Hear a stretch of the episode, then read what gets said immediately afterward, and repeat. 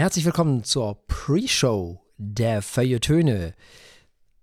Endlich wieder, kann man auch sagen. Also nach zwei mhm. Episoden endlich wieder Pre-Show oder um Gottes Willen, bloß nicht diese blöde Pre-Show, was auch immer ihr denkt gerade. Auf jeden Fall ist sie wieder da. Wir sind jetzt also erstmal so ein bisschen unter uns, ne? also die Internetmenschen und wir. Das hatten wir ja in letzter Zeit gar nicht. Das stimmt. Das ist ja diese Exklusivität, die ist ja so ein bisschen abhanden gekommen, weil wir ja mit zwei äh, PastorInnen gesprochen haben. Frau Eichter, was ist Ihnen da eigentlich so, ist Ihnen da irgendwas hängen geblieben? Was, was fanden Sie denn daran so, fanden Sie da irgendwas bemerkenswert? Ja, also erstmal die beiden, die beiden Personen waren sehr bemerkenswert. Ja, ne? äh, fand die Gespräche sehr interessant. Ich fand es auch sehr lustig, wie ich mich eigentlich in den letzten Jahren äh, sehr weit von der Kirche wegbewegt habe, nicht nur in den letzten Jahren. Äh, das mhm. Äh, wird auch weiterhin so bleiben.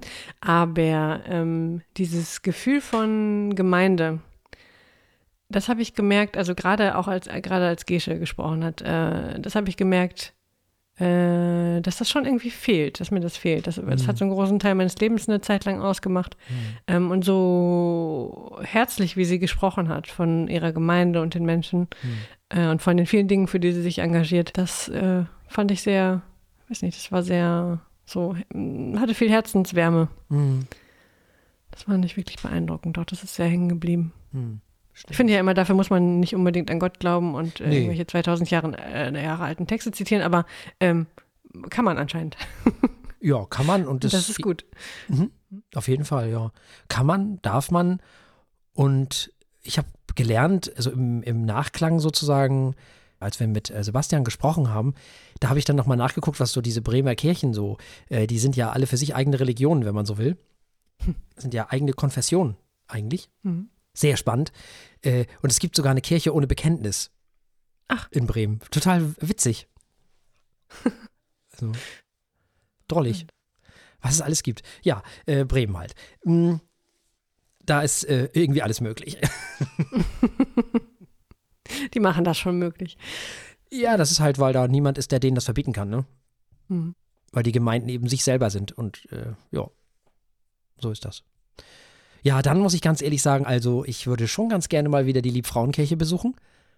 Mhm. Die ist sehr hübsch. Also auch von innen ja, mit, den, mit den Fenstern oh. und ach herrje. Ja.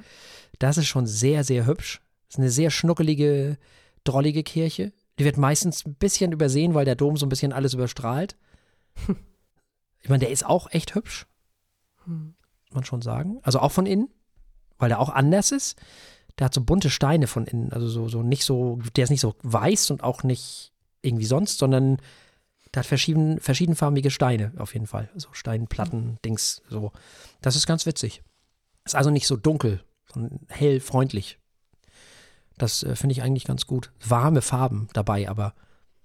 Also das ist auch schön, aber ich mag auch dieses, dieses Backstein von innen. Das ist ja auch in der Frauenkirche alles Backstein von innen mhm. weil die ja keinen Verputz mehr dran haben so. Und dann mit den Fenstern und so, das ist schon sehr, sehr cool auch. Also wer mal in Bremen ist, da könnt ihr ruhig mal reingehen und, äh, also im Moment natürlich nicht, klar, aber irgendwann, wenn alles vorbei ist, dann kann man da echt mal reingehen und im Zweifel auch mal den Dom links liegen lassen oder rechts liegen lassen, muss man ja eigentlich sagen, da vom Rathaus steht. Und einfach mal den Dom am nächsten Tag besuchen wie auch immer, und äh, lieber mal in die etwas kleinere, vielleicht auch ein bisschen unscheinbarere Liebfrauenkirche gehen, die aber nicht minder hübsch ist, finde ich. Sehr hübsch mit diesen Fenstern und diesem ganzen Schickimicki. Also, dass man, ich, ja, man, ich weiß nicht, ich bekomme dann immer so ein bisschen Fernweh nach Bremen. das verstehe ich, ja. Das einerseits, auf der anderen Seite auch Kirchen als Räume. Ja. Schön. Äh, das dachte ich auch bei dem, bei dem Foto gleich. Ich meine, meine Zeit in, oder regelmäßige Zeit in Kirchen war nicht, war nicht in so einer schönen Kirche, sondern in so einer 70er Jahre, hm. äh, weiß ich nicht, Bunker will ich es nicht nennen, hm. aber äh, Betonklotzkirche. Mhm. Ähm, aber auch da, es ist irgendwie, es hat eine, trotzdem noch eine bestimmte Atmosphäre. Kleine Liebfrauenkirche ist da nochmal äh, äh, zehn Level weiter oben. Nicht nur wegen der Fenster, auch ähm, einfach weil alte Kirchen nochmal ähm, einiges drauflegen können an Atmosphäre, mhm. aber die Akustik, die ähm, ja. Äh, diese, ich möchte sagen, Erhabenheit, aber das Ganze ist ja auch so aufgemacht, dass es irgendwie ähm, auch die evangelischen Kirchen immer noch, ähm, trotz dass der Pomp da irgendwie fehlt, aber trotzdem so gemacht, dass es irgendwie Demut erweckt. Ähm, und ich finde, das merkt man äh, schon auch. Es ist äh, sehr still, man hört, äh, hört jeden Schritt und mhm. das ist irgendwie auch eine schöne Atmosphäre. Es ist sehr ruhig. Mhm. Mag ich sehr gerne. Stimmt, das mag ich auch gerne. Und ich mag auch, dass diese alten Gebäude ja auch immer so Geschichten erzählen. Ja. Ne? Also, ja, wenn man jetzt zum Beispiel mal die Liebfrauenkirche nimmt, wie alt die ist. Mhm. Ist ja ein Wahnsinn, was die Steine für Geschichte erzählen könnten. Oder auch der Dom. Da ist die Uraufführung äh, vom deutschen Requiem von Johannes Brahms drin gelaufen. Ja, Wahnsinn. Wenn man sich das vorstellt, wie die Leute ja. da sitzen, ja. in, welchen, ja. in welcher Kleidung und ja. in welchem Leben. Krass. Und ich bin auf denselben Steinen, auf, im wahrsten Sinne des Wortes, auf denselben Steinen gelaufen wie Johannes Brahms. Hm. Das ist für mich total krass. So diese Geschichten, die man dazu so äh, sich erzählen kann und die es gibt und die da sind. Und das finde ich so irre an diesen Gebäuden. Und auch am, natürlich am Rathaus und an diesen ganzen alten Sachen, die es natürlich nicht nur in Bremen gibt, aber eben auch in Bremen. Das ist schon echt krass. Das hat wirklich sowas, da wird man so klein, finde ich so, weil man ja. denkt so, wow, es gibt den ganzen Scheiß schon eine ganze Ecke länger, als es dich gibt und geben wird. Die werden, diese ganzen Dinge hier werden dich so locker überleben. Das ist eine sehr gute Perspektive auch im Moment, ja. sich das mal vorzustellen, dass es gerade nur, ähm, das ist zwar, äh, die ganze Pandemiekiste nimmt zwar unser Leben auch ein, gerade, aber es ist eigentlich nur ein ganz kleiner Blip in der Geschichte. Also, ja, definitiv. Das kann man sich mal wieder vor Augen führen dann. Ja, in diesem Zusammenhang Spinoza, ne? Ja. Ich finde ja, Spinoza tut immer gut in solchen Momenten. Der ja wirklich sagt, wenn man alles zusammennimmt, wenn man wirklich alles zusammennimmt, das, das ist dann das Ganze. So. Mhm. Und dieses Ganze, das ist so groß, egal wie man dieses Ganze nennt, man kann es Substanz nennen oder Natur oder, oder alles, das Sein, meinetwegen auch Gott oder wie auch immer. Er hat das ja so ein bisschen nach Tagesform entschieden, wie er das nennt. Nee, stimmt nicht ganz, aber. ähm, er hat ja gesagt, was hat er gesagt? Gott oder Natur, das ist das, was ich Substanz nenne. Das oder war ja sein Problem. Wo, was die Leute eben nicht so, das fanden die nicht so gut. Aber egal, auf jeden Fall, was ich damit sagen will, ist dieses Ganze eben. Davon sind wir ja ein so kleiner, unbedeutender Teil. Aber wirklich so unbedeutend. Und wenn man dann dieses Ganze reduziert, alleine nur auf unsere Erde und dann auch noch etwa auf sich selber, also das ist ja, und dann auch in der Zeit, wenn man so einen so so einen, so einen Zeitstrahl hat und man guckt sich an, die paar Jahre, die man da ist, das ist ja nichts. Das ist ja gar nichts im Grunde. Das macht einen dann schon sehr bescheiden, finde ich. Und was eben auch gut tut, und äh, da sind wir auch wieder bei Spinoza, äh, egal worum es geht, Maß halten. Und das ist auch gerade im Moment, wo alle wieder so in alle möglichen Richtungen komplett übertreiben. Äh, Maß halten gilt für immer und für alles. Es ist egal, worum es geht. Äh, es muss auch nicht unbedingt immer gesund oder um ungesund gehen. Was auch immer gerade gesund und ungesund ist, das ändert sich ja auch immer alle paar Jahre, was man dann da wieder neu rausfindet und nicht rausfindet und keine Ahnung. Ähm, wichtig ist Maß halten. Also man darf natürlich auch mal Butter essen. Gute Butter, wie man so schön sagt. Man darf auch mal ein Bier trinken oder wie wir heute bei Verkostet ein äh, Minischluck oder wie auch immer ein, zwei, drei Schlucke Whisky, Single Malt. Natürlich darf man das. Man darf es nur nicht jeden Tag machen. Maß halten. Das ist beim Sport auch so. Es ist egal. Das Beste, was es gibt, kann zum übelsten Feind werden. Man muss es nur lange genug übertreiben. Das ist so. Übertreiben, egal was auch immer es ist, ist nie gut. Also Leistungssport ist definitiv nicht gesund. Das ist totaler Blödsinn. Die haben alle ein Sportlerherz. Das nennt man so. Mehr oder weniger. Das heißt, die können alle im Alter nicht einfach aufhören, Sport zu machen. Das geht gar nicht. Mhm. Leistungssport ist de facto nicht gesund. Die haben alle Knieschäden. Wenn man Fußball nimmt zum Beispiel, die, die Knochen sind definitiv kaputt. Mhm. Da, da brauchen wir gar das nicht. Das ist ja auch gedacht, ne? Also ja, genau. die Priorität liegt genau. woanders, genau. die liegt ja. beim Gewinnen und nicht beim, Richtig. nicht beim Gesundbleiben. Genau. Wie beim normalen Menschen. So ist es. Oder normalen Sportler. Ja. Genau. Also man kann alles übertreiben, egal was es mhm. ist. Man kann alles übertreiben. Und dieses Übertreiben ist natürlich auch so ein bisschen individuell wieder. Was übertrieben ist und was nicht, das müssen wir natürlich dann auch ein Stück weit für uns selber herausfinden. Äh, aber man muss echt Maß halten. Maß halten ist echt wichtig, finde ich. Ähm, das ist für Menschen, glaube ich, mit das Wichtigste, was es gibt. Es, egal worum es geht, es geht um die Umwelt. ist Maß halten eigentlich das Maß aller Dinge. Haha, Maß. Hm. so, äh, wirklich, weil da haben wir lange genug übertrieben. Und was wir davon haben, sehen wir ja jetzt. Also der Mensch neigt leider dazu zu übertreiben, egal worum es geht. Ne? Also wir können nicht einfach nur, nehmen wir jetzt mal ein blödes Beispiel, keine Ahnung, wenn irgendjemand anfängt zu joggen, dann gibt es Menschen, die fangen irgendwann mal an, mehrmals am Tag zu joggen, weil die dann irgendwo in so einem Mut drin sind, in so einem Move und Mut drin sind, wo sie nicht mehr aufhören können. So, wo sie es dann echt übertreiben. Und das bringt dann halt auch nichts mehr. Dann ist es halt das Gegenteil von dem, was es eigentlich sein sollte. Nämlich nicht mehr gesund. So. Und so Sachen halt. Das ist ganz, ganz schwierig. Menschen neigen immer dazu, Dinge zu übertreiben mit sich selbst was sie mit sich selbst machen und äh, was sie essen, äh, was sie, wie sie sich bewegen. Da, da, neigen die Menschen leider immer so ein bisschen zum Übertreiben und auch die Wahrnehmung ist leider manchmal, also die, was Spinoza so die, die Affektionen nennt. Die Leute nehmen im Moment ganz viel ganz doll wahr, so in sehr extremer Form, was natürlich klar ist, weil es so eine Ausnahmesituation ist, in der wir uns zurzeit äh, äh, befinden. Und da sind Menschen offensichtlich sehr sensibel für bestimmte Dinge. Deswegen fordern sie erst das eine und dann komplett das Gegenteil davon, weil sie merken, dass das eine also jetzt nehmen wir mal das Beispiel Ausgangssperre, die es nie gab, aber das haben sie ja gefordert. Jetzt sind sie in der Situation, dass es zwar keine Ausgangssperre gibt, aber ganz doll viele Einschränkungen.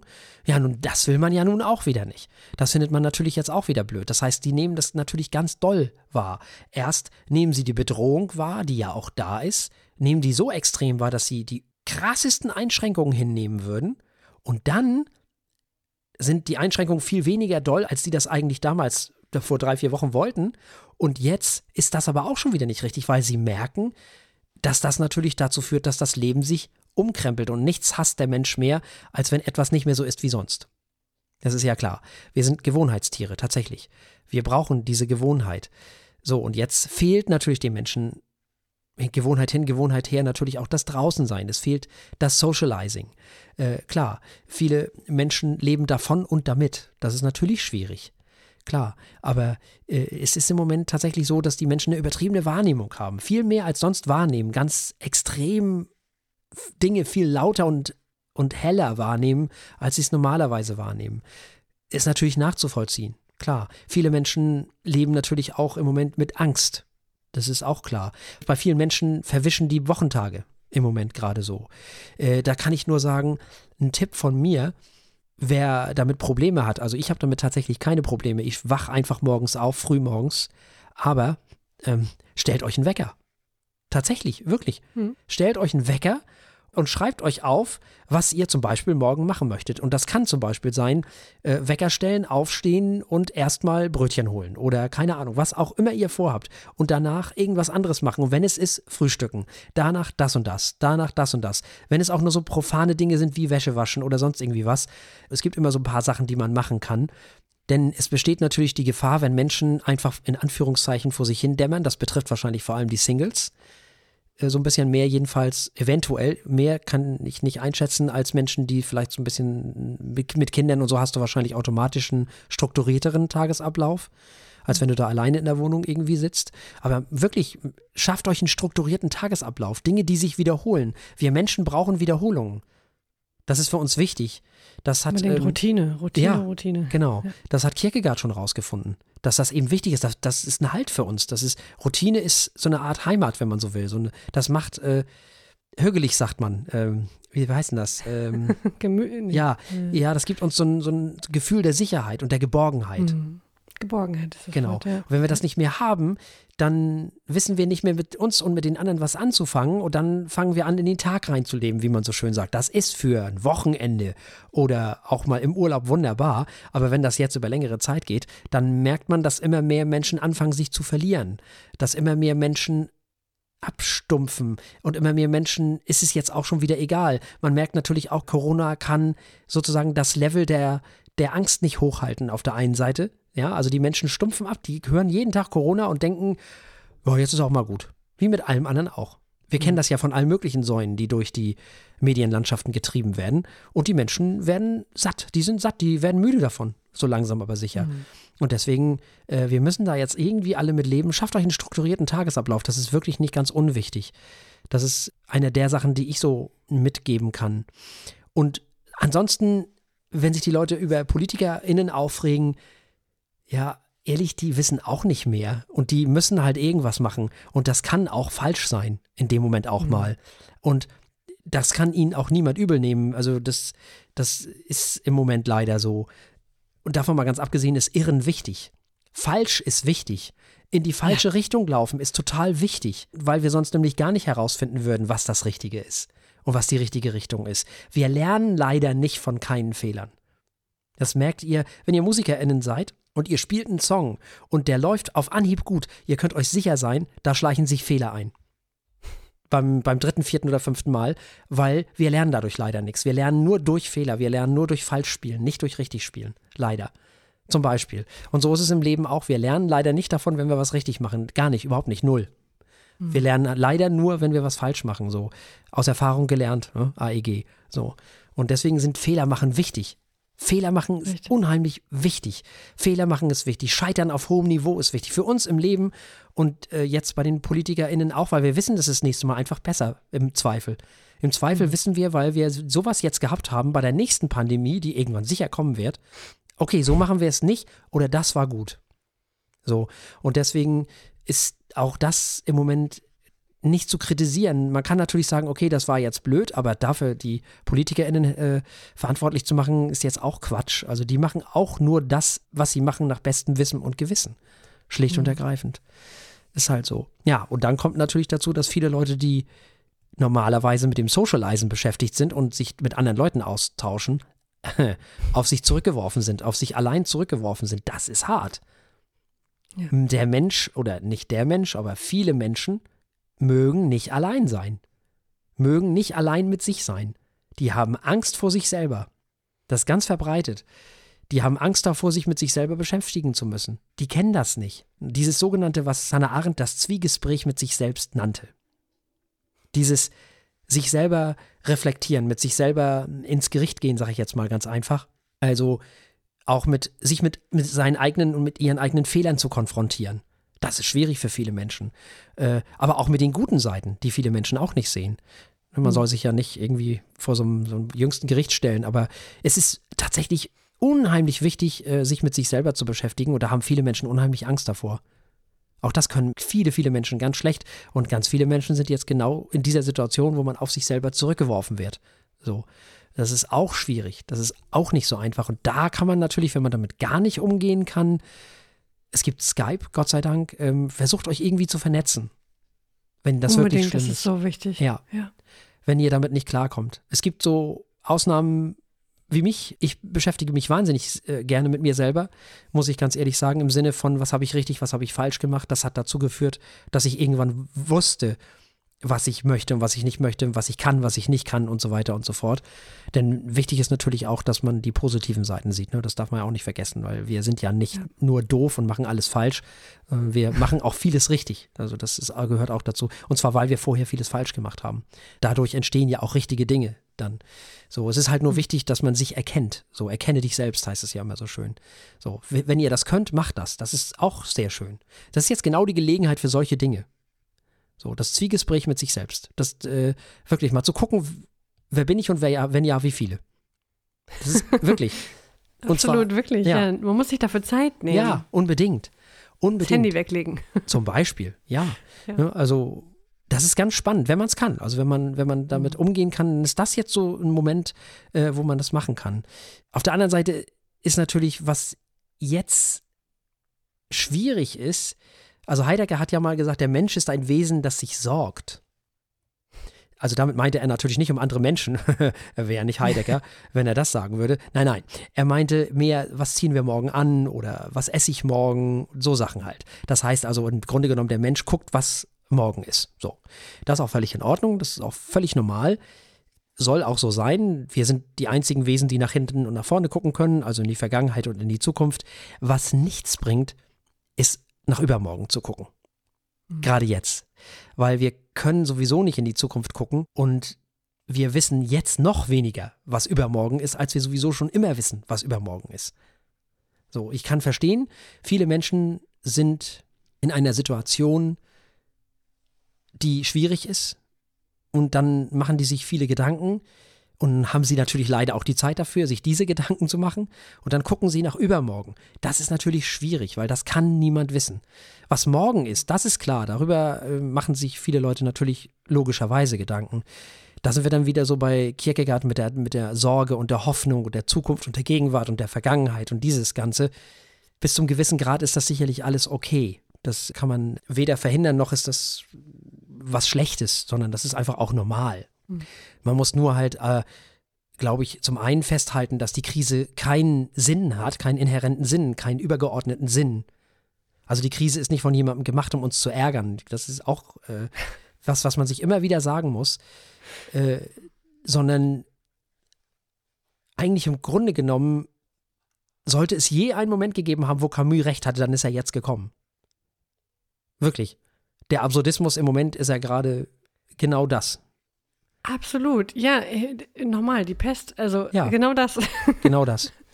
genau, was du gerade gesagt hast. Man kann es nicht oft genug lesen. Ja, tatsächlich. Ne? Und nochmal, also natürlich ist, es, ist das Denken an das Morgen zum einen bis zu einem gewissen Grad wichtig und normal. Was aber im Moment wirklich schwierig ist, ist das Übermorgen zu denken, weil das im Moment noch viel vager ist, als es sowieso schon immer war. Außerdem, wenn man das macht, wenn man zu sehr an das Übermorgen denkt, dann senkt das ja auch wieder die Lebenskraft, womit wir wieder bei Spinoza wären, weil er gesagt hat, negative Dinge senken die Lebenskraft, weil man sich ja eher um die negativen Auswirkungen sorgt als um die positiven, logischerweise, wenn man dann an Übermorgen denkt. Äh, und was wir aber im Moment brauchen, ist eher Lebenskraft. Nämlich von allen und für alle.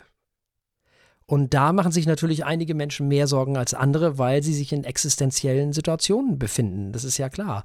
Einige Menschen, gerade Freiberufler, KünstlerInnen, äh, KleinkünstlerInnen, äh, keine Ahnung, überall Leute, die wirklich im künstlerischen Bereich tätig sind, die haben es natürlich im Moment existenziell mehr vor der Nase als andere. Und diese anderen, das sind eigentlich die, die wir jetzt im Moment brauchen. Die denen, die bedroht sind, nämlich helfen. Ja. Mit Taten, und bisweilen auch mit Worten. Und ähm, deswegen geht hin und äh, kauft Bücher in eurer, ja, Support Your Local Dealer auf der einen Seite, Support Your KünstlerInnen und supportet alles, was von dem ihr meint, dass es denen vielleicht im Moment gerade schlecht gehen könnte. Und äh, fragt auch, geht es dir schlecht oder so irgendwie? Oder kann ich irgendwas tun? Fragt Menschen, ob ihr helfen könnt. So, die, die Kraft haben, sollten diese Kraft jetzt dafür einsetzen. Für die Menschen, die es halt nicht so haben. Das ähm, wäre vielleicht noch eine äh, Geschichte, die mir noch einfallen würde. Und dann muss ich noch ein bisschen schimpfen, weil mir ist in letzter Zeit aufgefallen, was geht mir das auf die Nerven mittlerweile. Also, das muss man ja wirklich mal sagen. Es gibt ja einen wirklich neuen Hype im Internet, ne? Das ist ja das absolut neue Meme. Twitter ist an allem schuld. Das habe ich dir das schon an allem? Ja, an allem. nee. Wirklich, es ist egal, wer im Moment den Mund aufmacht, welcher sich dafür zuständig haltende Wertheimer. Ob es so Mundschuh ist, ob es, ich weiß nicht wer, keine Ahnung, noch alles ist. Also alles, was in dem, im prominenten, mehr oder weniger prominenten Rahmen Rang und Namen hat. Twitter ist schuld. Twitter ist die moralische Instanz, die nervt. Twitter ist laut, man kann bei Twitter nicht diskutieren und dieses und jenes. Und wenn ich erkenne, was macht ihr denn da? Wenn das alles so schlimm ist. Dann geht doch weg. Wo ist denn jetzt wieder euer Problem? Also erstens sucht euch die Leute aus, denen ihr folgt. Ich, ich habe wirklich eine coole Timeline, mich nervt gar nichts, muss ich ehrlich sagen. Und wenn es wirklich zu doof ist, wenn irgendjemand euch zu blöd kommt, dann blockt ihn halt weg oder sie. Hm. Und ansonsten, wenn ihr merkt, Twitter ist nichts für euch, dann bleibt halt weg. Aber diese Meckerei jetzt schon wieder. Twitter, also so wie es sich im Moment anhört, ist Twitter gerade für alles verantwortlich, was in irgendeiner Form im Internet falsch läuft. Also, ich muss, also, manchmal, also wirklich, das ist ja unfassbar. Aber es ist doch so schön, wenn man einen findet, der schuld ist. Ja, genau. Das es, macht alles einfach. Ja, genau. Es ist, es ist ja, es ist ja nicht, man ist es ja nicht selber, es ist ja Twitter, ne? Ja, ja. Es ist also, es sind nicht die Leute, die man sich zusammengesucht hat. Es ist auch nicht, dass man zu blöd ist zu blocken, es ist Twitter. Ja, dann, es gibt doch so viele andere Social Networks. Social Media Dingsies. Geht doch dahin dann. Was, was ärgert ihr euch denn mit einem, mit einem Social Media Kanal oder wie man das auch immer, oder Social Media Dingenskirchen rum, was ihr gar nicht mögt? Ich verstehe das überhaupt gar nicht. Oder seid ihr wirklich nur da, um zu meckern? Weil so wichtig ist Twitter in Deutschland auch nicht, als dass die Leute interessiert, was wer auch immer über Twitter gerade erzählt. Das verstehe ich gerade auch überhaupt nicht. Ich glaube, bei Instagram sind wesentlich mehr Leute als bei Twitter. Ach, das weiß ich nicht, aber ja. Meinst du nicht? Man, man muss in keinem von beiden sein, wenn man sich da genervt fühlt. Also. Genau. Ich, ich, ich verstehe nicht, also ganz ehrlich, wenn ich, wenn, ich, wenn ich die Farbe Blau nicht mag, dann kaufe ich mir doch keinen blauen Pullover und ziehe den an und reg mich darüber auf, dass der blau ist. Stundenlang. Das ist doch albern. Was ist mit den Leuten los? Sind die alle besoffen oder? Nein, die brauchen jetzt gerade was zum Draufhauen. Ja, aber das geht schon ein bisschen länger. Also.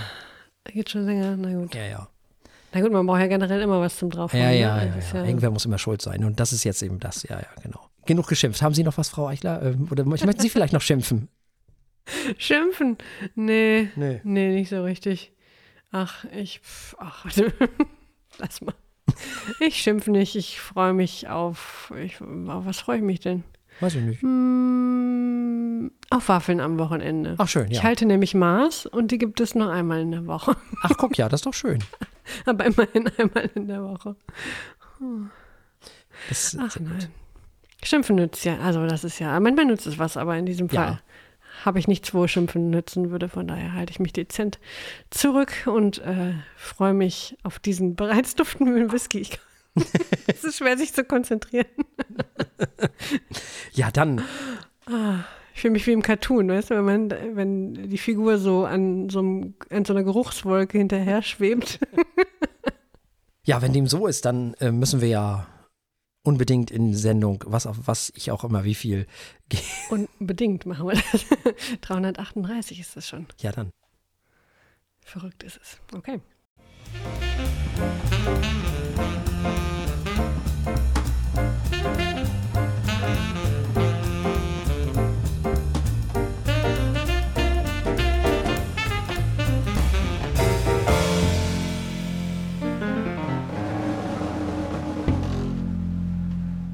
Herzlich willkommen bei den Feuilletönen, die Kultursendung mit wöchentlichem Wohlsein für Augen, Ohren und Hirn.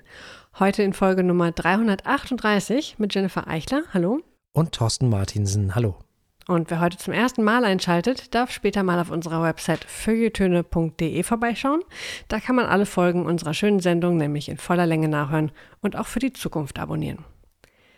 Wir starten heute wie immer mit gelesen, oder wie nicht immer, aber wieder mit gelesen, denn wir haben euch ja versprochen, dass wir Feenstaub von Cornelia Travnicek lesen. Cornelia Travnicek wurde am 22. Januar 87, guter Jahrgang, äh, in St. Pölten, Pölten geboren. Oder wie die Österreicher sagen, am 22. Jänner. Das finde ich immer wieder schön. Cornelia Travnicek ist Schriftstellerin, wie die regelmäßigen Hörerinnen und Hörer unserer Sendung bereits wissen, denn wir haben schon in mehreren äh, Sendungen Werke von ihr besprochen. Cornelia Travnicek trat bereits seit ihrer Schulzeit bei verschiedenen Literaturwettbewerben in Erscheinung. Ähm, sie hat in Literaturzeitschriften und Anthologien veröffentlicht. Beim Ingeborg-Bachmann-Wettbewerb 2012, den haben wir auch ausführlich besprochen damals, errang sie den Publikumspreis. Und äh, 2015 wurde dann ihr Roman Chucks verfilmt. Feenstaub, den haben wir heute gelesen, ist ein 278 Seiten starker Roman, ganz frisch erschienen im Picos Verlag. Herr Martinsen. Ja, genau. Und äh, vielleicht sollten wir erstmal ein bisschen erzählen, worum es geht. Ähm, es geht ja um, ja, es geht um Taschendiebe. Und diese Taschendiebe, derer drei, die bilden sozusagen eine Schicksalsgemeinschaft insofern, als dass sie zum einen zum ewigen Kindsein gezwungen sind und zum anderen täglich dafür sorgen müssen, dass die Schatzkiste eines gewissen Kraka-Ziel voller wird. Und so nehmen sie dann denen etwas weg, die es offensichtlich am ehesten verschmerzen können. Auszuhalten ist das für die drei nur mit einer täglichen Ration Feenstaub, daher auch der Titel dieses Romans. Alles wird anders, als einer von ihnen, nämlich Petru, Maya kennenlernt. Warum? Sagen wir nicht. Als dann aber noch auch noch ein Neuling den dreien zur Ausbildung übergeben wird, dreht sich das Leben der drei dann noch einmal in eine neue Richtung. Nun, äh, der Titel hat mir, wenn ich ganz ehrlich bin, Angst gemacht, sage ich ganz ehrlich, ähm, weil ich dachte so, uh, Fantasy. Und, äh, die, und erstmal hatte ich den Eindruck, oh, das ist ja auch Fantasy. Ich muss ehrlich sagen, ich kam ein bisschen schwer in die Geschichte rein, ja, weil Fantasy erstmal nicht mein Ding ist und weil ich mich dann auch innerlich so ein bisschen wahrscheinlich gewehrt habe. So ist das ja manchmal. Es ist am Ende kein Fantasy-Buch, aber trotz alledem, am Anfang tut es so, als wäre es eins. Und ich musste mich so ein bisschen reingrooven, wie man so schön sagt. Also die ersten 15 bis 20 Seiten waren für mich echt ein bisschen anstrengend. Ich will mal so sagen, hm, dem Buch fehlt ein Anfang wenn das in irgendeiner Form Sinn macht. Der Canetti-Moment, der Moment, in dem das Buch sagt, lies mich. Und so habe ich dann erstmal nach circa 20 Seiten aufgehört zu lesen und erst am nächsten Tag weitergelesen. Aber je mehr ich dann las, desto besser wurde das Buch. Und dann passierte es während des Lesens. Und zwar wollte ich nach der Hälfte des Buches eigentlich eine kleine Pause machen und versuchte das auch, klappte aber nicht.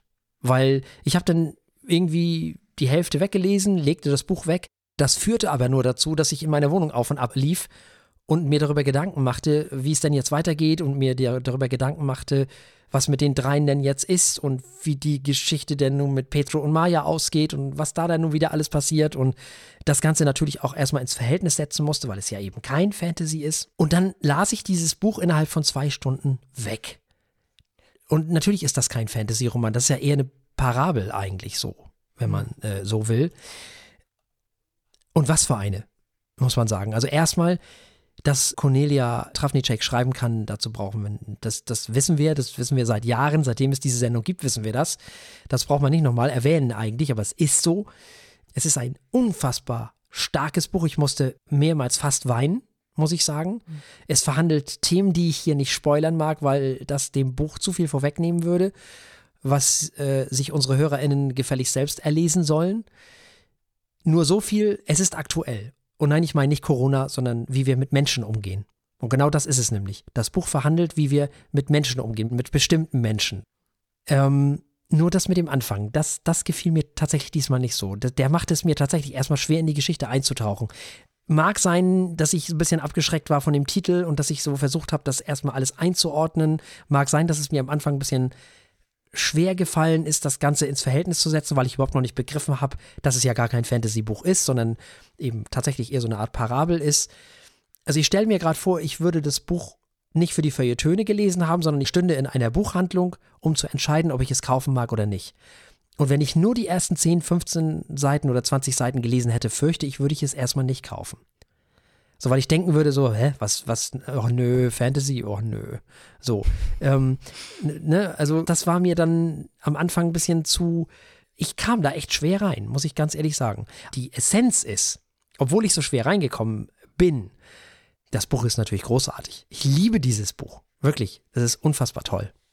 Da kann ich mich nur anschließen. Das ist unfassbar toll. Du sagst, es ist kein Fantasy-Buch, aber doch ist es das irgendwie. Oder vielleicht müsste man in dem Fall sagen Fantasiebuch, denn es ist ja kein High Fantasy mit äh, Drachen und Rittern, sondern es ist, hat schon was Fantastisches, Märcheniges, aber äh, das ist, steht nicht im Mittelpunkt, sondern das ist, ja, was mich sehr beeindruckt hat, ist, dass diese Poesie, die Travnicek einfach kann, diese, äh, diesen harten, schwierigen und sehr, sehr realen Themen mhm. gegenübersteht. Ähm, das macht sie so gut. Sowohl sprachlich, da ist es, ja, die, diese Mischung von Poesie und Härte gehört hier so sehr hin. Das ist unheimlich gut gemacht, also auch handwerklich unheimlich gut gemacht. Und immer wieder vermischen sich schöne und intime Momente mit unheimlich ähm, harten und schmerzhaften Momenten. Das hat mich sehr beeindruckt und natürlich auch sehr mitgenommen. Also ich bin sowieso jemand, der, äh, egal bei Musik, bei den Büchern, egal was wir uns hier antun für diese Sendung, äh, häufig sehr empathisch dabei ist. Und dieses Buch hat mich zeitweise wirklich fertig gemacht, dann aber auch immer wieder anzurühren vermocht. Feenstaub ist eindeutig mit auf der Liste für das Buch des Jahres äh, für mich. Ähm, es hat mich sehr beeindruckt. Ja, und es ist auch nicht zu lang. Ne? Das ist ja heutzutage auch nicht nee. ganz unwichtig. Ich habe das tatsächlich in zwei Stunden weggelesen dann. Oh, da warst du schon wirklich schnell. Ich ja. brauchte, brauchte zwei, drei Sitzungen, so, so lange am Stück Ähm, fällt mir manchmal schwer, aber 270 Seiten, das geht schon relativ schnell, das stimmt, wenn man wirklich sich die Zeit nimmt. Ja, ja wie gesagt, ich hatte nach einer Stunde die Hälfte weg so mhm. und wollte eigentlich eine Pause machen, ist mir nicht gelungen. kann man nicht weglegen, ja. Nee, kann man nicht weglegen. Äh, ich konnte es jedenfalls nicht weglegen. Ja, aber um nochmal auf das, ähm, um dieses Fantasie, was du gerade sagtest, aber es ist doch mhm. tatsächlich eher eine Parabel. Ja, auf jeden Fall auch. Ja, ja. Gar keine Weil, Frage. Aber Parabel ist ja mehr die, die Form, nicht unbedingt der, der Inhalt oder die Figuren. Parabel kann ja im Weltraum spielen oder im, in einer Märchenwelt oder in einer Fantasiewelt oder in der echten. Ja, schon, aber was ist denn an den Figuren Fantasy? Ah, nein, okay. Nein, Fantasy, Fantasy, äh, so habe ich ja auch eingesetzt. Also Fantasy, da denkt man an Drachen und Ritter, das ist es nicht. Natürlich. Ja, oder an Scheibenwelt und also ein Schickimicki. Ja. Und so kommt ja. es am Anfang, kommt es mir so rüber. Hm. Ja, wegen den so. Namen auch, ne? Ja, und Kaderziel, wegen, ja, da, ja, das auch und wegen des Nebels und der Insel mhm. und dieses alles musst du ja erstmal, du musst ja erstmal begreifen, was diese Begriffe eigentlich sind. Mhm. Nämlich knallharte Realität. Denn darum geht es ja auch in diesem Buch. Das ist knallharte Realität. Das hat überhaupt nichts mit Fantasie zu tun. Das ist leider knallharte Realität.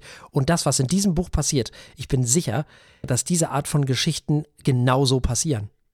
Ja. Wir wissen auch, dass die genauso passieren. Mhm. Und ähm, das ist das Tolle an diesem Buch. Es, es nimmt dich so, es, es tut so harmlos. Aber es ist kein harmloses Buch. Es ist ein sehr, sehr hartes Buch. Es ist ein sehr weiches Buch, aber auch. Es ist ein Buch über wo verletzliche Menschen miteinander umgehen, wo starke Menschen miteinander umgehen, wo, wo harte Menschen miteinander umgehen, weil das Leben sie hart gemacht hat. Ja. So. Und diese Geschichte, die hier erzählt wird, ich, ich bin mir hundertprozentig sicher, dass es diese Geschichten zuhauf gibt. Und das macht dieses Buch so toll, unter anderem jedenfalls. Und natürlich auch, wie du schon gerade erzählt hast, dass es handwerklich eben auch toll ist. Was eben auch toll ist, ich habe das äh, Buch ja hier in Flensburg als echtes Buch, mhm. ist, wie schön das haptisch ist. Also das macht auch Spaß, das zu lesen. Der Picos Verlag, der dieses Buch verlegt hat, dieses, diesen Roman verlegt hat, hat sich da wirklich Mühe gegeben. Ich finde es auch schön, dass so auf einzelnen Seiten immer nur so ganz, manchmal nur ein Satz steht. Das hatten wir mhm. schon mal. Ich erinnere mich bloß nicht mehr an welchen Roman. Hm, so ähnlich hatten wir das schon mal. Dann nur so ein kleiner Absatz. Das hat mir sehr, sehr gut gefallen. Die Haptik ist toll. Die Seiten sind, das hat, hat so ein schönes Material. Das sind keine, keine 0815 Seiten. Da hat sich ein Verlag sehr viel Mühe gegeben, muss ich sagen.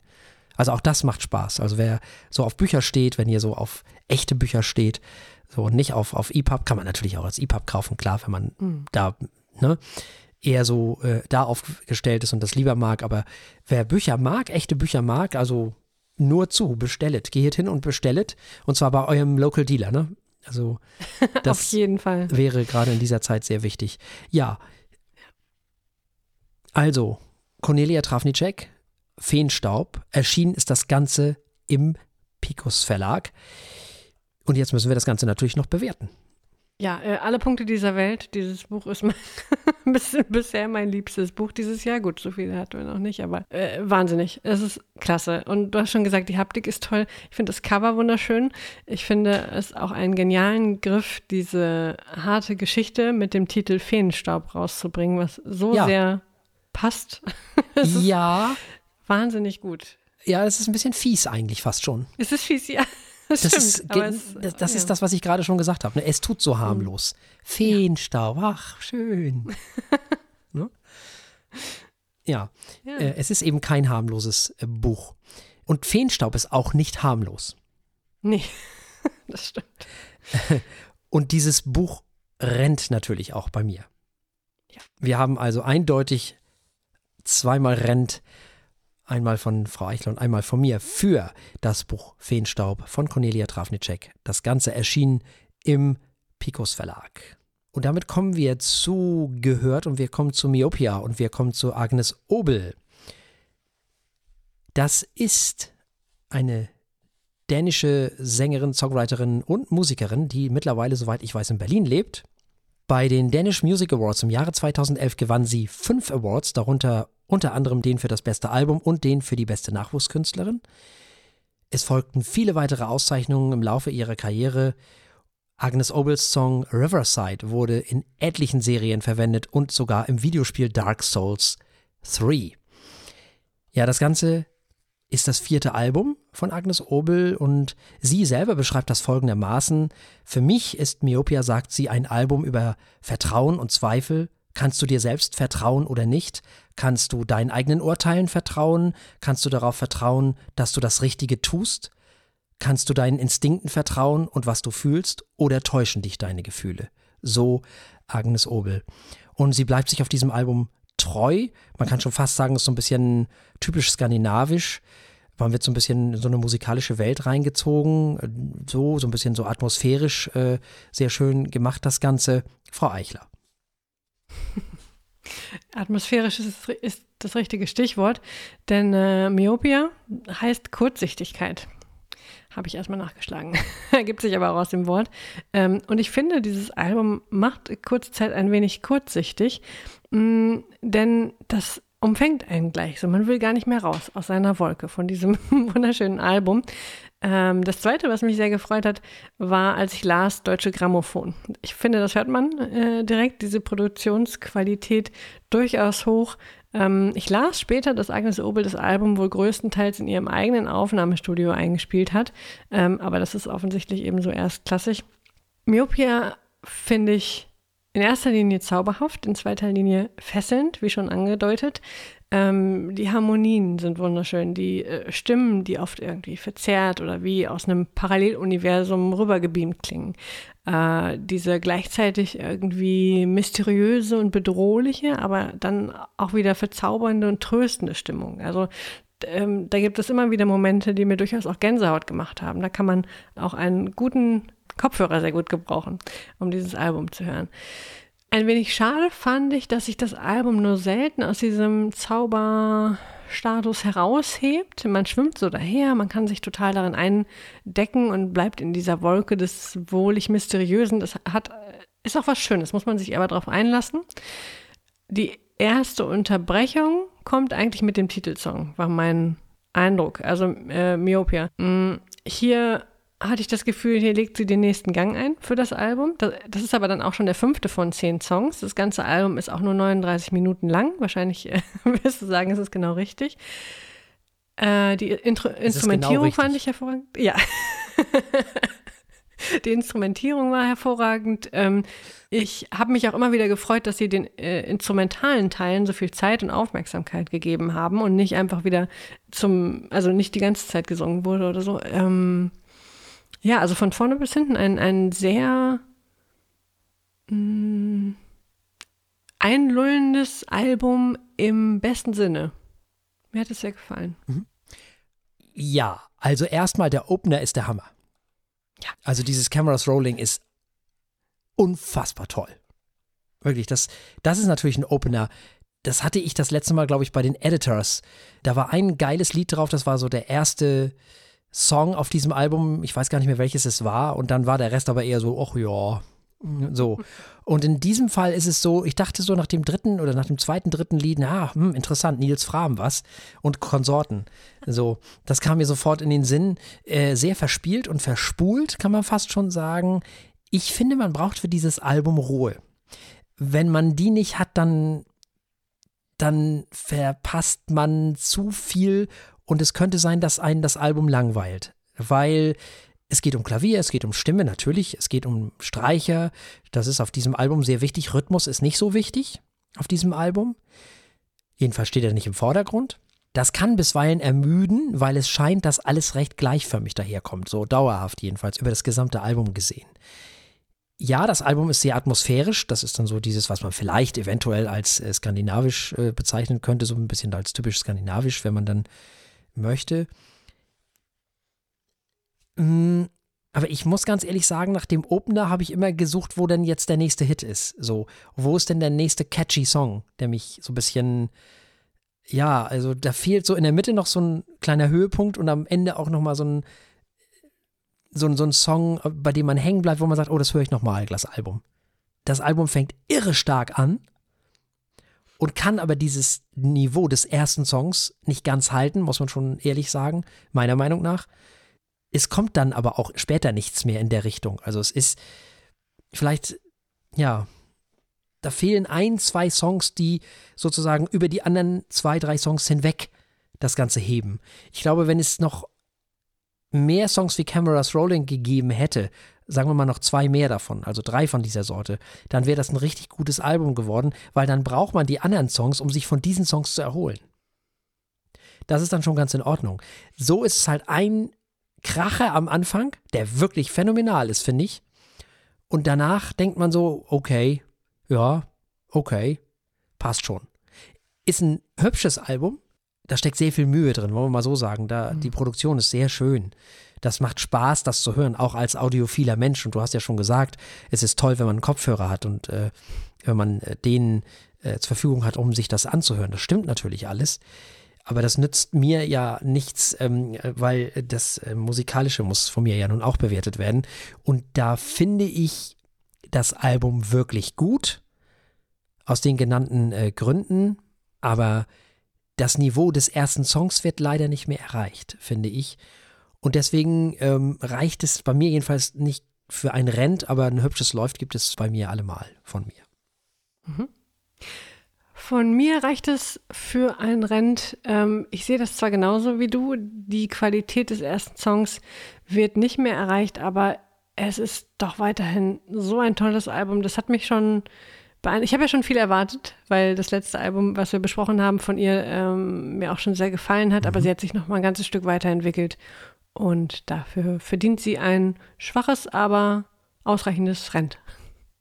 Also, Agnes Obel, Myopia. Es gab ein Rent von Frau Eichler und ein Läuft von mir. Und damit kommen wir zu Gesehen. Wir haben uns heute mit Mark Maron beschäftigt.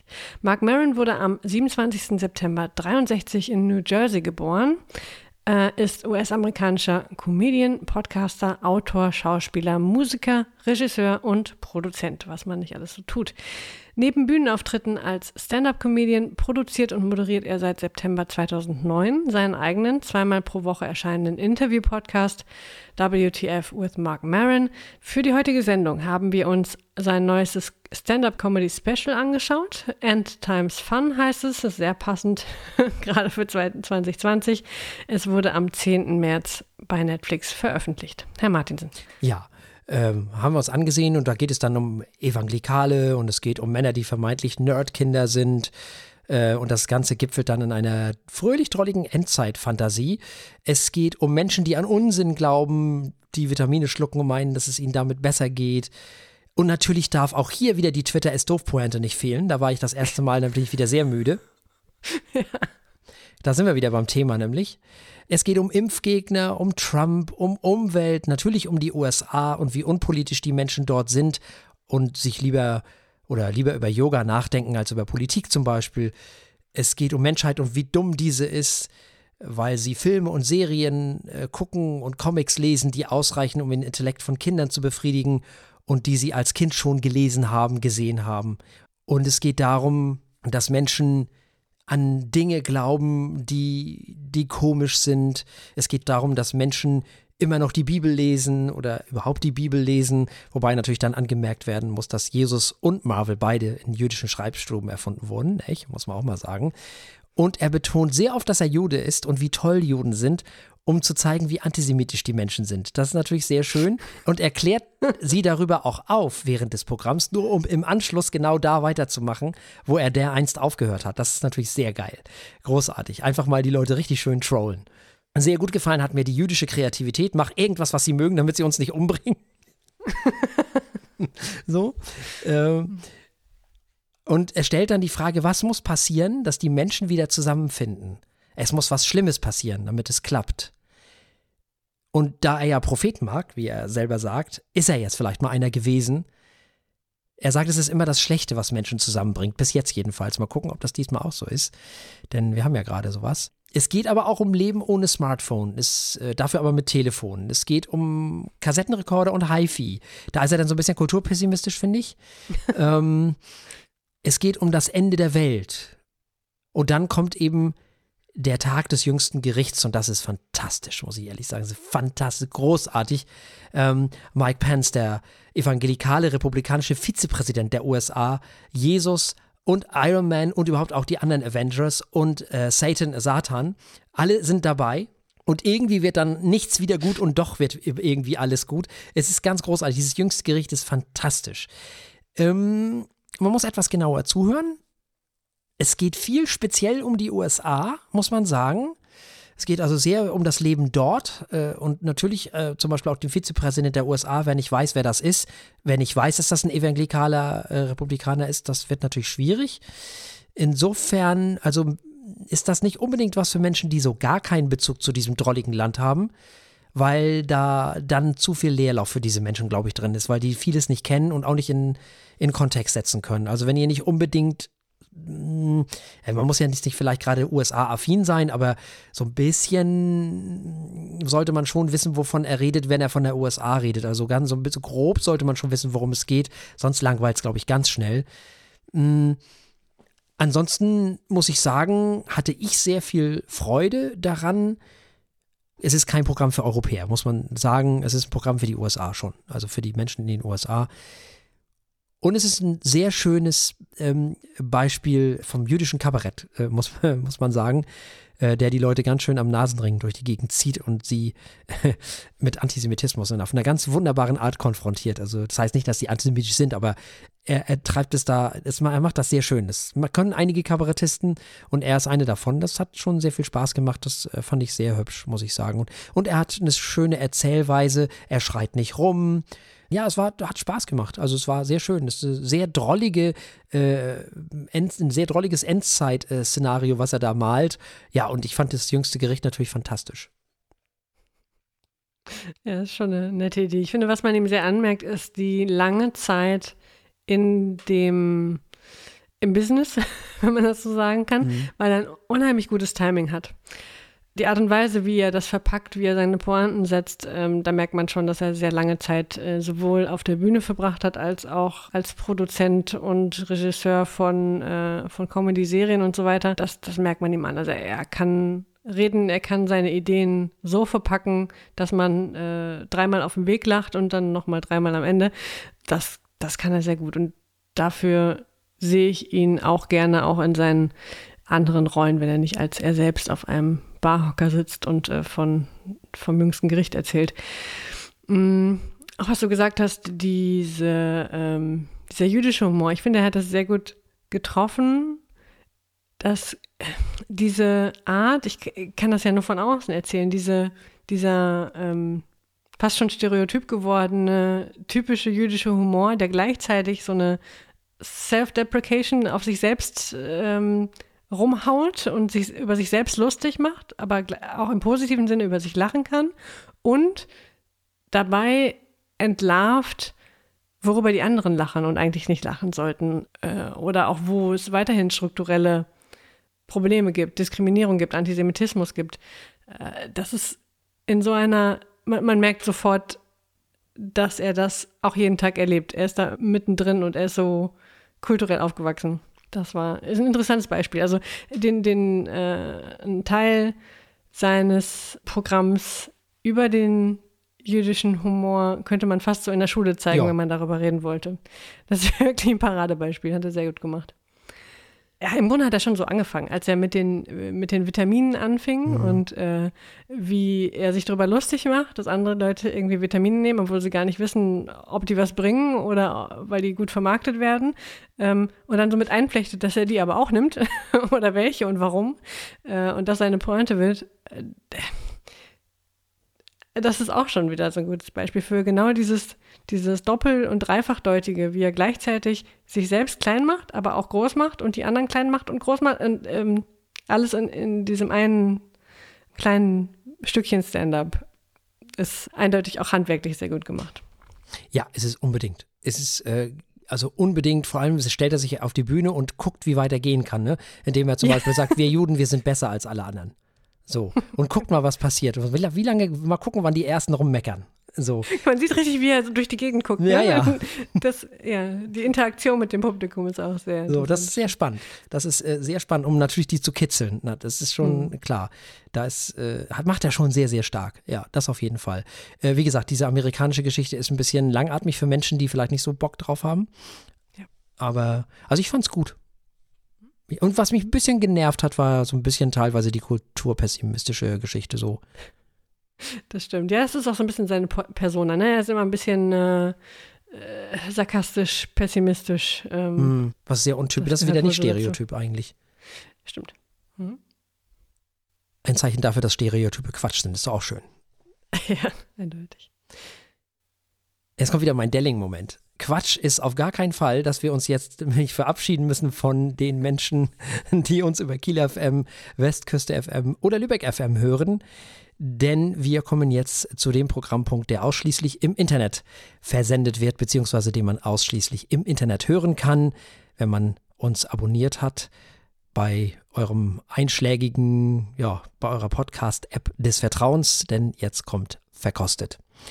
Und wir haben, bevor wir unsere Specials gemacht haben, waren wir ja schon bei Artback und haben, was haben wir da überhaupt verkostet? Was war denn das überhaupt noch? Den Zehner, genau.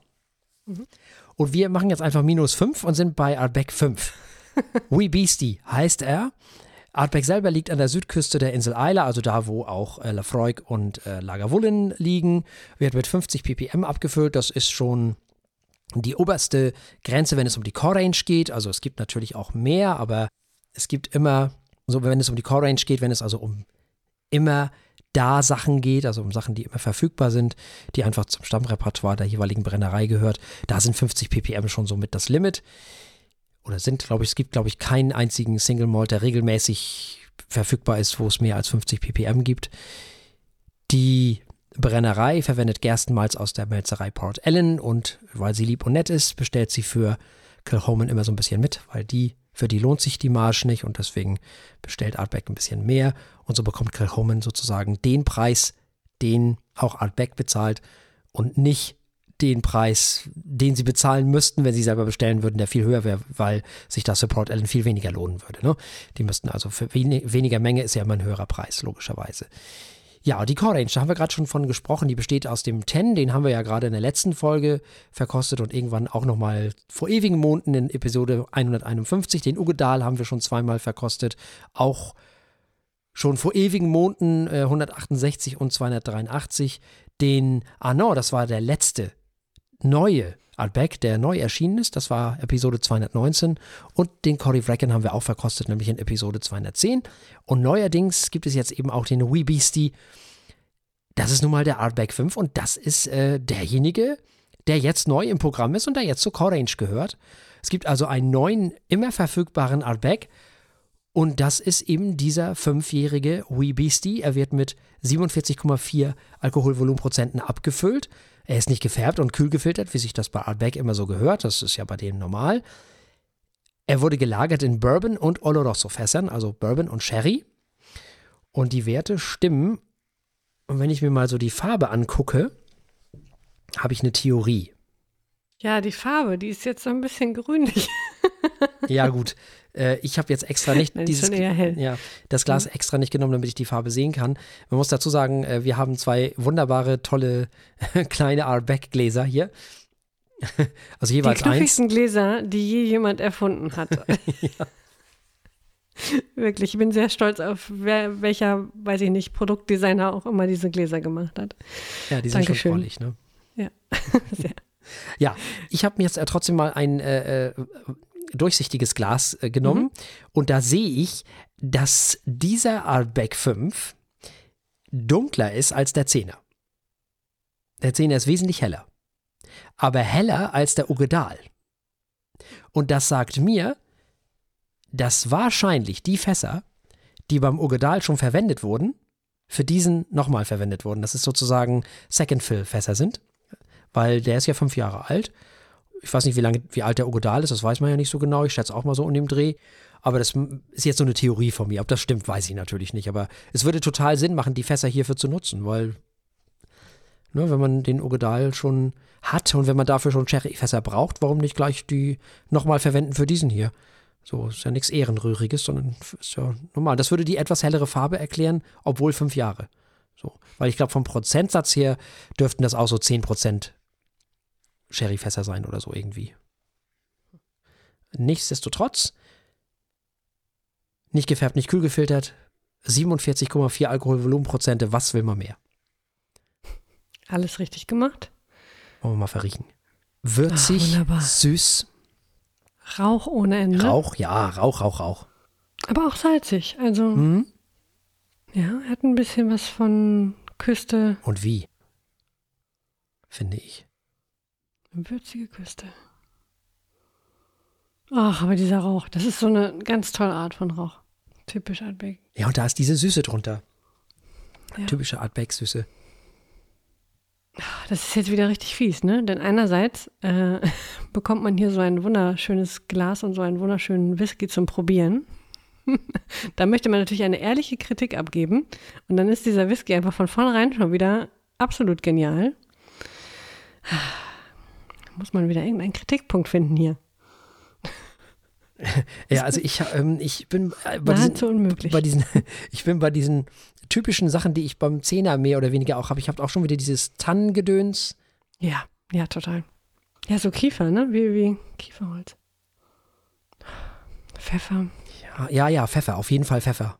Schwarzer Pfeffer. Mhm. Die Eiche ist stark. In diesem Artback. Ja.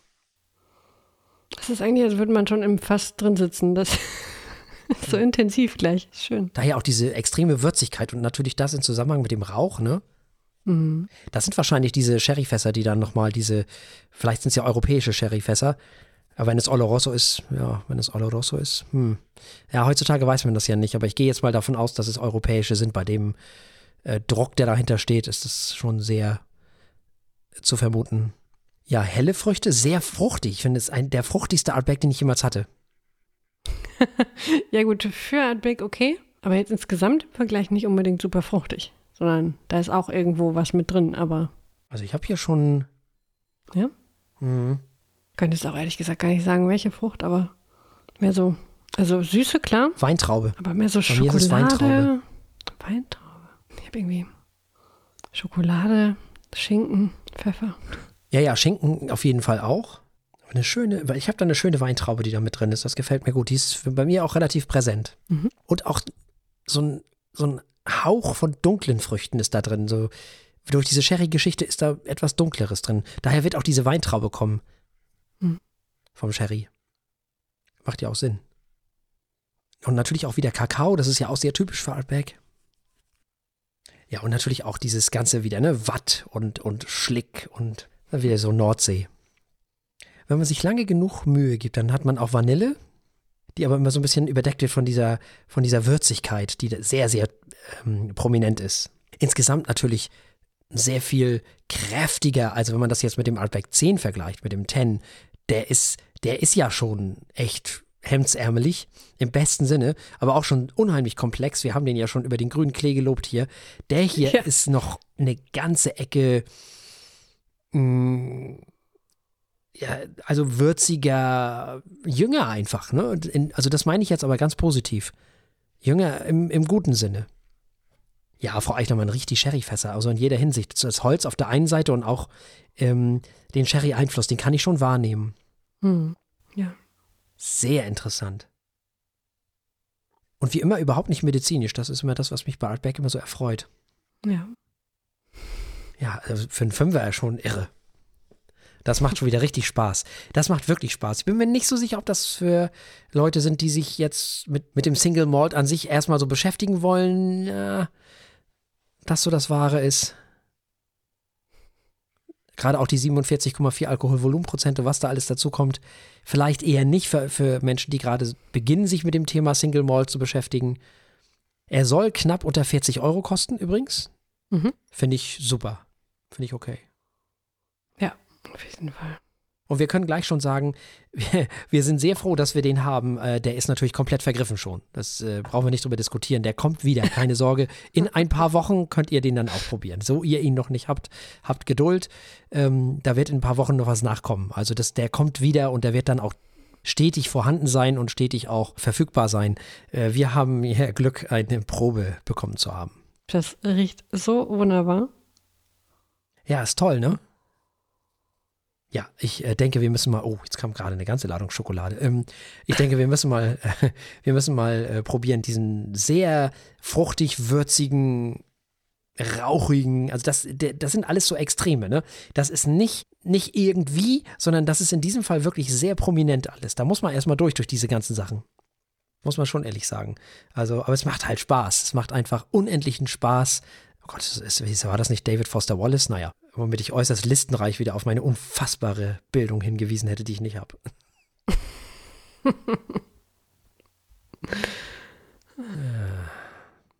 so. Ja, Freichler, sollen wir mal probieren? Auf jeden Fall. Ja, dann. Slanchwa. Slanche. Uiuiui. Es geht nur so weiter. Nur besser, noch besser. Hm. Ganz langer, warmer Rauch im Mund. Das verteilt sich ganz toll. Es ist echt, als hätte man gerade so einen ganz intensiven Räucherschinken gegessen. Ui. Scharf, würzig, salzig, wow. Ui, ui, Meine Güte. Ui. Ja, das ist Rauch. Mhm. Das kann man nicht anders sagen. Also dagegen ist der Artback 10 harmlos. wow. Ähm, ui. Ja, also. not, not so wee beastie, würde ich sagen. Also, da hat die Zahnbürste morgen keine Chance. Nee. Steht mal fest. Oh, bin ich froh, dass ich morgen Homeoffice habe. ja, ähm, Hoffentlich fängt mein Mikrofon jetzt nicht gleich an, hier rum zu torkeln, also irgendwie. Feuer zu fangen. Ja, oder einfach nur äh, die Ohren anzulegen. Ja, nee, also, du hast natürlich recht, es ist ähm, aber auch wieder sehr intensiv, alles sehr intensiv, mhm. fruchtig finde ich auch wieder. Sehr fruchtig bei mir, sehr rauchig natürlich, sehr würzig. Alles ist sehr bei diesem Whisky, bei diesem Single Malt.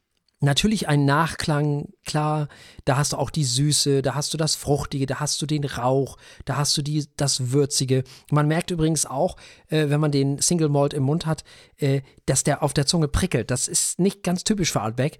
Ähm, das liegt natürlich an den Fässern. Das ist beim Ogedal auch eher so, beim Ten nicht so. Bei diesem hier durch die Sherryfässer, das prickelt so ein bisschen auf der Zunge. Das ist so dieses Pfeffrige. Oh wow, jetzt habe ich gerade ganz äh, nochmal so einen Schwung Sherry. lief mir über die Zunge. Hm. Meine Güte. Richtig toll. Ja. Hm. Meine Güte ist der. Boah, der ist aber auch rauchig. Wenn man durch die Nase ausatmet, ist es, als hätte man gerade eine Zigarre hinter sich. Meine Güte. Auch wenn man ihn, wenn man, wenn man den Single Malt im Mund hat, äh, es ist wirklich, als wenn du, als wenn du so einen so ein, so ein, so ein Mini-Aschenbecher die ganze Zeit in deinem Mund umher wirbelst. Und dann kommt aber die Süße. Wow. Mm. Und dann kommt die Würze und dann prickelt es auf der, dieser schwarze Pfeffer, der halt immer dabei ist. Das äh, ist äh, was, was ich vom Zehner so nicht kenne. Ja, genau, so empfinde ich das. Süß, würzig, rauchig, komplex die, die, diese, diese Fruchtigkeit, die ich beim Artback bis jetzt auch so noch nicht hatte, das macht ihn schon zu was sehr Besonderem. Das ist auf jeden Fall eine ganz feine Sache. Und natürlich toll, dass die einfach mal sagen, so hier, ja, wir machen jetzt einfach mal einen Fünfjährigen. Wir schreiben einfach mal eine Fünf auf unsere, auf unser Etikett. Bravo. Hut ab. Wirklich. Ja. Da können sich mal andere Brennereien eine ganze Scheibe von abschneiden. Das muss man auch mal ehrlich sagen das ist natürlich mal ein schöner Move, ne? Also das ist eine schöne Sache auf jeden Fall. Ansonsten, ähm, äh, warum haben wir den? Äh, ja, wir haben das Glück gehabt, äh, in diesem Fall bemustert zu werden von Artback. Deswegen haben wir auch zwei niedliche kleine drollige Gläser, die du gerade eben schon so ge gelobt hast. also vielen Dank schon mal dafür, lieber Tobias. Sehr lieb, haben wir uns sehr gefreut. Jetzt würde ich ja, also ist immer blöd, wenn man nicht kritisch sein kann, obwohl man es eigentlich müsste. Ich finde den geil. Ich auch. Echt, das ist einer der besten Whiskys, die ich je getrunken Das ist ein Fünfjähriger. Ja, ja. Echt einer der besten Whiskys, an die ich mich erinnern kann. Hm. Wow. Ja, das ist richtig, richtig, richtig lecker. Das Blöde ist, dass ich mich, äh, ja, also das, das Doofe ist, wir müssten jetzt langsam mal echt einen Artback verkosten, den wir nicht mögen. genau. Also hiermit ein kleiner Aufruf. Schickt uns doch mal einen zum Verkosten, den wir vielleicht nicht, ich fürchte, den gibt es vielleicht nicht. Ja, das ist halt das Problem, weil, weil das genau unser Beuteschema ist. Was sollen wir machen, ne? Mm, Das ja. ist halt so, andere Leute mögen andere Dinge. Ich bin nicht so ein großer, so ein wahnsinnig großer Fan vom, von der Spy Side. Bin ich ganz ehrlich. Das liegt einfach nicht so in meinem Beuteschema. So, ich habe manchmal ein bisschen Probleme mit so Sherry-Bomben. Äh, Da halt, habe ich mittlerweile leider sogar meistens Probleme mit, weil die machen mein Näschen nicht so glücklich. Weil ich äh, da manchmal so ein bisschen Schwefel drin habe. Das ist nicht so gut. Also ich war noch nie der weltgrößte Sherry-Fan, wenn es zu viel wird. Insofern ist das natürlich Speyside, ist aber du mal Sherry noch und nöcher. Insofern ist das nicht ganz so meins, aber so sind die Geschmäcker eben verschieden und das ist ja auch in Ordnung. Und genauso wie es ein, wie es keinen Artback gibt, den ich nicht mag, wahrscheinlich, ich kenne jedenfalls keinen, wird es wahrscheinlich, weiß ich nicht, keine Ahnung, ich habe auch noch keinen Kilhoman probiert, den ich nicht mag. Zum Beispiel. Bis jetzt ist mir auch noch kein Highland Park über den Weg gelaufen, den ich nicht mag. Es gibt so Sachen, die mag man halt. Das äh, machst du nix. Edradour mögen auch viele nicht. Kamen viele Aber schwierige. warum? Ja, weiß ich nicht, keine Ahnung. Äh, so Balechet und solche Sachen. Ich mag's, aber andere wieder. Springbank ist auch so ein gutes Mhm. Beispiel. Äh, viele Leute sind überhaupt keine, keine, keine Fans von, von dieser Brennerei. Ähm, viele schon, klar, alleine schon, weil, ne, Working Museum und so, aber viele auch nicht. Die können mit dem Geschmack nicht so viel anfangen. Das ist auch gut so. Das ist völlig in Ordnung. So hat halt oder ist halt für jede, für alle Menschen eben das da, was man gerne mag eben. Das Tolle am Single Malt ist, dass es so viele verschiedene Sachen gibt und natürlich ist man am Anfang mehr auf der Suche und natürlich weiß man irgendwann auch mal genau, was man mag und nun kann man das mögen oder nicht, aber Albeck scheint bei uns beiden auf jeden Fall genau das zu sein, was wir halt nun mal zufällig mögen. Und deswegen können wir hier nichts sagen, was nicht stimmt. Auch in diesem Fall nicht. Und dann, äh, weil das so ist, kann ich nur sagen, dass ich diesem äh, Single Malt leider in Anführungszeichen sieben von sieben Punkten geben muss. Ja, also Artback 5, Wee Beastie. Ich möchte gern 8 von 7 Punkten vergeben. also echt, das war jetzt der Tropfen im Fass, der gemacht hat, dass wenn mich jemand fragt, ob ich einen Lieblingswhisky habe, ich ab jetzt sage Artback, egal welcher. Ja, sie machen einfach alles richtig. Ja, ist lecker. Sie können Werbung, sie machen Ja. unfassbar knuffige kleine Gläser. Äh, nein, der Whisky ist toll. Ähm, sie äh, ähm, äh, färben und kühlfiltern nicht. Es ist einfach. Mhm. Dankeschön. Ja, ich hätte da schon noch ein paar Kritikpunkte, also so ist es nicht. Ja. Also ähm, es gibt da auch schon so Sachen, die finde ich nicht ganz so toll. Diese ganze äh, Committee-Geschichte da, wo dann irgendwelche Whiskys da zu, weiß ich nicht, äh, ja, angeboten werden, wo du eigentlich keine Chance hast, irgendeine Flasche abzukriegen. Und wenn du sie nicht abgekriegt hast, dann werden die bei Ebay, gut, dafür kann Artback nichts, aber trotzdem, ja, ich finde schon, dass die ein oder andere Limited-Geschichte ein bisschen overpriced ist. So. Muss ich schon ehrlich sagen. Aber das Marketing, ja, kann man sich auch drüber streiten, ob ich das immer alles so toll finde. Nein, nicht, nicht alles einzelne toll, aber insgesamt machen sie da was richtig. Also die von jeden Artback, Fall machen sie was. da bin ich hin und weg. Da gibt es wirklich wenig andere Brennereien, die dem das Wasser reichen können. Was die Nicht-Core-Range angeht, da können wir so mal gesondert drüber unterhalten, ob ich da so von, von allen Preissachen begeistert bin, ob das immer alles so, aber so ist das ja manchmal. Ne, Da bin ich bei, bei Highland Park auch nicht eins. Ich mag Highland Park auch unheimlich gerne, aber da gäbe es auch so zwei, drei Sachen, die würde ich dir gerne um die Ohren hauen. Wenn ich ganz ehrlich bin. Also, aber so ist das. Man kann nicht alles haben, das ist ja auch gut so. Was die Core Range angeht, ist Artback über alle Zweifel erhaben. Lecker, einfach nur lecker. Sieben von sieben Punkten. Wir müssen mal gucken, ob wir irgendwann mal was Älteres kriegen. Wirklich. Also das, Mhm. äh, ich muss mal gucken, ob man, aber da sind wir wieder beim Thema. Ne? Ja. Alles, was älter ist als zehn, pff, äh, das wird schwierig. Also müssen wir mal sehen. Schauen wir mal. Ähm, was es, äh, A, was es da gibt und äh, B, wie man da rankommt und C, was das dann kostet. Ob ich da nicht dann doch schimpfen muss, das werden wir dann sehen. Okay, also sieben Punkte von Frau Eichler und sieben Punkte von mir für den wirklich ausgezeichneten Artback 5 Wee Beastie. Und damit sind wir ans Ende dieser Sendung angekommen und wir haben natürlich auch beim nächsten Mal Themen. Ja, kaum sind wir aus den Specials wieder raus, gehen wir wieder rein. In der nächsten Woche haben wir uns vorgenommen, Was? den zweiten Teil des Feuillekollegs für euch zu bringen. falls wir dabei bleiben, falls nicht, werdet ihr es erfahren. Ähm, falls wir dabei bleiben, erfahrt ihr alles über den Bass in den ah. 80ern. Ja, ja, das können wir schon machen. Sehr gut. Äh, und alle, die uns im Internet hören, haben dann vielleicht noch das Glück, uns dabei zuzuhören, wie wir ein Togushi Premium verkosten. Ah. Ich, äh, mein Japanisch ist ja, ja keine Ahnung. quasi das nicht vorhanden. Weiß ich auch nicht. Das äh, weiß ich leider auch nicht. Aber da äh, freuen wir uns einfach auf den Geschmack. Man muss ja nicht alles aussprechen nee. können. so ist es. Ja, dann freuen wir uns auf, hoffentlich jedenfalls, auf nächste Woche und auf den Bass, der in den 80er Jahren so prominent war wie niemals zuvor und äh, danach. Da gibt es viel zu erzählen. Das Ganze hat natürlich mal wieder in den 70er Jahren angefangen da gibt es ganz viel interessante Sachen, die man über dieses Instrument erzählen kann, das ja sowieso meiner Meinung nach viel zu selten im Fokus steht. Ja. Bleibt uns an dieser Stelle nichts anderes als zu sagen, bleibt uns gewogen. Bis zum nächsten Mal. Tschüss. Tschüss.